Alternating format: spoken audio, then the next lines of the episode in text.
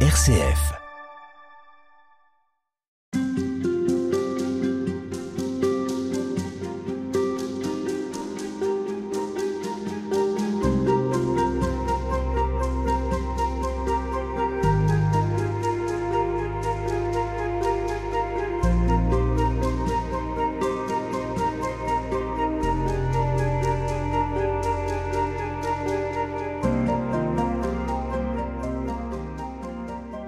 Comment ne pas céder aux tentations et comment progressivement gagner en vertu pour connaître la paix intérieure? Il n'y a pas vraiment de recette dans cette émission, mais plutôt les expériences de deux hommes qui ont connu le combat spirituel.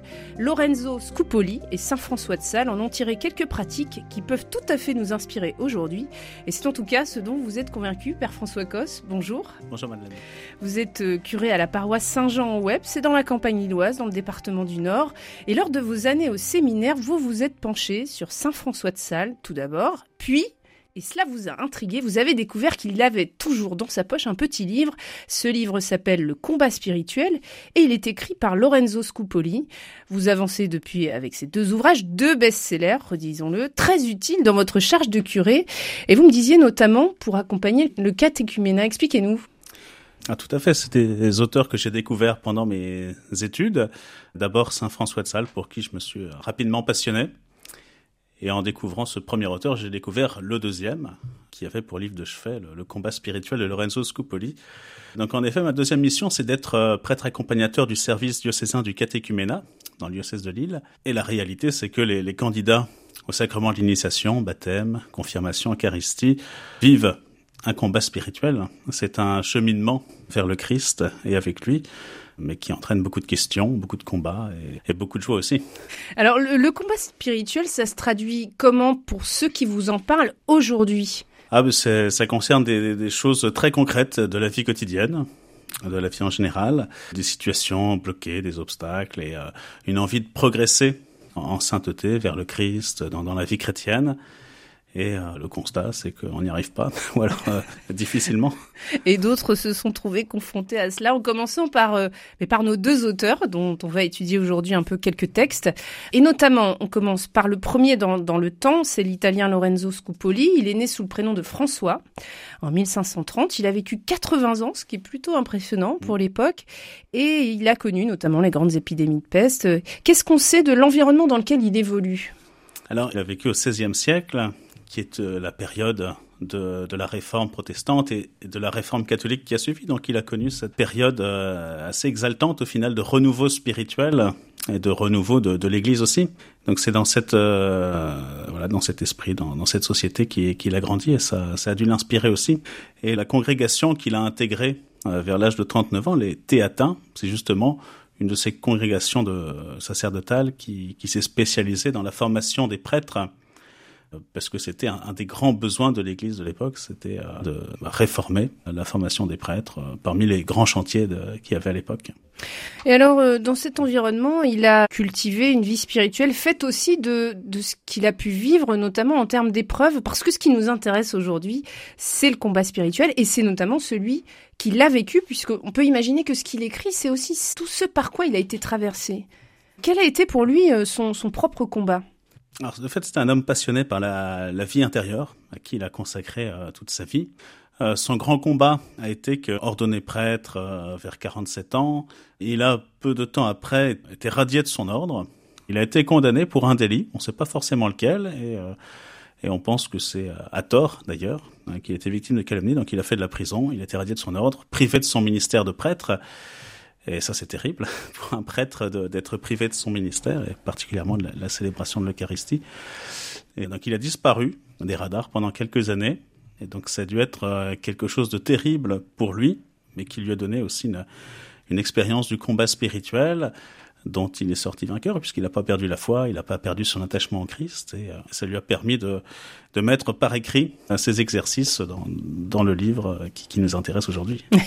et il a même été en prison, et pensé tout ce combat qu'il avait à vivre. Alors la fin de l'histoire est plutôt jolie, puisqu'il sera réhabilité, mais peu de temps avant de mourir, il est mort en 1610. Ça, c'est pour notre premier auteur, Lorenzo Scupoli, et les deux sont tout à fait liés puisque Saint François de Sales fréquentera Lorenzo Scupoli et il sera imprégné aussi de, ses lectures. Donc lui, Saint François de Sales, c'est 1567-1622. Il a été proclamé saint assez vite après sa mort, 1665, et il sera docteur de l'Église en 1877. Alors on va s'intéresser là aussi au combat spirituel dans son écrit, qu'est-ce qu'il en dit, comment il, il en parle, et notamment à travers un livre euh, qui peut sembler tout à fait désuet, mais euh, qui ne l'est absolument pas. En tout cas, j'invite tous les lecteurs à se pencher dans ce livre. Ça s'appelle L'introduction à la vie des votes, c'est son ouvrage majeur.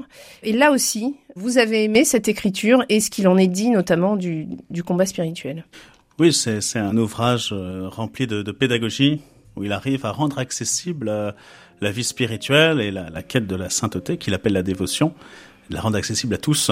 Peu importe notre état de vie, peu importe là où nous en sommes, il y a toujours des, mm. des pas à faire vers le Christ. Euh, de fait, lui aussi a connu différents combats spirituels, humains, même de, dès son enfance et pendant tout son ministère de prêtre puis d'évêque.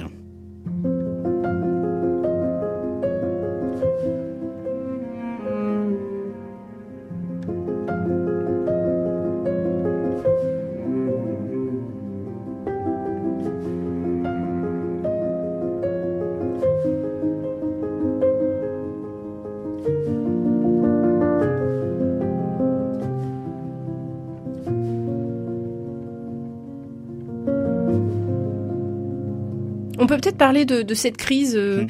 euh, de ce grand tourment euh, sur la prédestination. Il a, il a peur d'aller en enfer, Saint François de Sales. Oui, mais c'est le grand débat qu'il y a à cette époque, au XVIe siècle, avec la, la, réforme protestante. C'est la grande question du salut, de, de, la grâce, de comment on va être sauvé, la prédestination. Et ça va énormément le tourmenter. Et donc, il est à ce moment-là étudiant à Padoue, en Italie, vers 1589 et les années qui suivent. Et c'est justement à ce moment-là que, que, sort la première édition du combat spirituel mmh. de Scopoli, qui va très rapidement être son, son livre de chevet. Donc, euh, ça fait probablement partie de ses, ses premiers écrits dont il va s'inspirer aussi. Euh... Lui-même a rencontré euh, beaucoup d'obstacles, de, combats, de soupçons, de, de trahisons, d'injures peut-être même. Euh, il va se poser la question de comment grandir comment rester serein Parce que finalement, au fond, après ces, combats spirituels, c'est ça la question, c'est comment vivre en paix. Qu'est-ce qu'il a pu traverser, Saint François de Sales? Bah, il y a eu sa période étudiante où il a traversé donc des épreuves sur, des questions euh, dogmatiques et de théologie, et pas mal de questionnements autour de sa vocation à la prêtrise, d'abord. Il a senti ce désir dès sa jeunesse, sauf que son père était formellement opposé à ça. Et pour lui, c'était impossible de décevoir ou de désobéir à son père. Et donc ça a dû être euh, pour lui une source quand même de, combat intérieur. Et il a fait les études que son père a voulu. Il, a eu un doctorat en, droit parce que c'était parce que son père voulait qu'il devienne magistrat. Donc il s'est exécuté. Mais il est revenu à la charge par la suite euh, en disant, mais voilà, mon désir d'être prêtre euh, est toujours aussi fort. Donc il a, vécu cette persévérance pendant plusieurs années. Et même, il a toujours été à l'écoute de son père, euh, essayer de le convaincre parfois, mais à vivre cette communion avec sa famille. Ça, c'était important. Et ensuite, comme prêtre, bah, prêtre catholique euh, en Savoie, mm. qui est un milieu où les protestants étaient très présents, bah, il a eu quand même pas mal de complications au début, euh, où le, bah, les prêtres euh, catholiques étaient mal vus, où les églises avaient été dans sa région pour la plupart détruites. Donc il n'était pas le, le, bienvenu comme prêtre dans ses toutes premières missions dans le sud du lac, au sud du lac Léman. Et ensuite comme évêque de Genève, où il pouvait pas accéder à Genève puisque c'était une ville qui était prise par les protestants. Donc il a vécu des, combats multiples. Alors dans ces deux ouvrages, ce qui ressort, c'est euh, véritablement euh, une invitation à la fois à la confiance en Dieu et puis à, à l'espérance que nous sommes capables, avec Dieu, de, pouvoir progresser dans la sainteté, en tout cas de se rapprocher de Dieu. Et on va voir comment, euh, grâce à de nombreux exemples et de nombreuses invitations euh, à suivre les différents conseils, quelle, est un petit peu la particularité de chacun de ces deux ouvrages, parce qu'ils sont quand même très différents. Ils sont très différents. Saint François de Sales s'imprègne vraiment de, de Scupoli, même s'il va lui donner une tonalité beaucoup plus, euh, beaucoup plus joyeuse, beaucoup plus apaisée.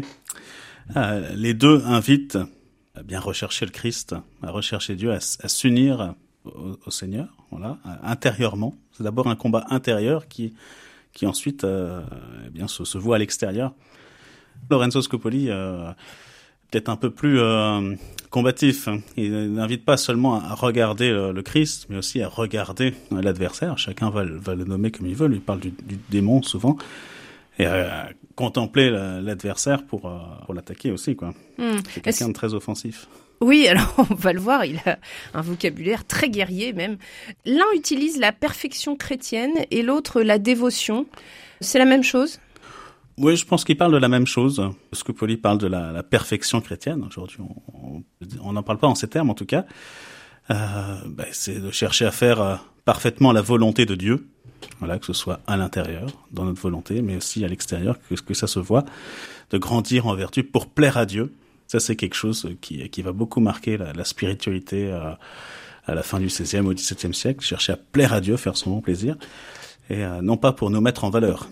Et donc, euh, pour Scopoli, en aucun cas, on se met en valeur. Quoi. Au contraire, on, mm. regarde tout ce qui, tout ce qui va pas en nous. Alors que François de Sales euh, s'appuie sur euh, sur l'image. Il cite beaucoup plus les Écritures que, que Scopoli. Il s'appuie sur l'image de, de l'échelle de Jacob et de, de ces anges qui montent et qui descendent avec aisance, avec légèreté.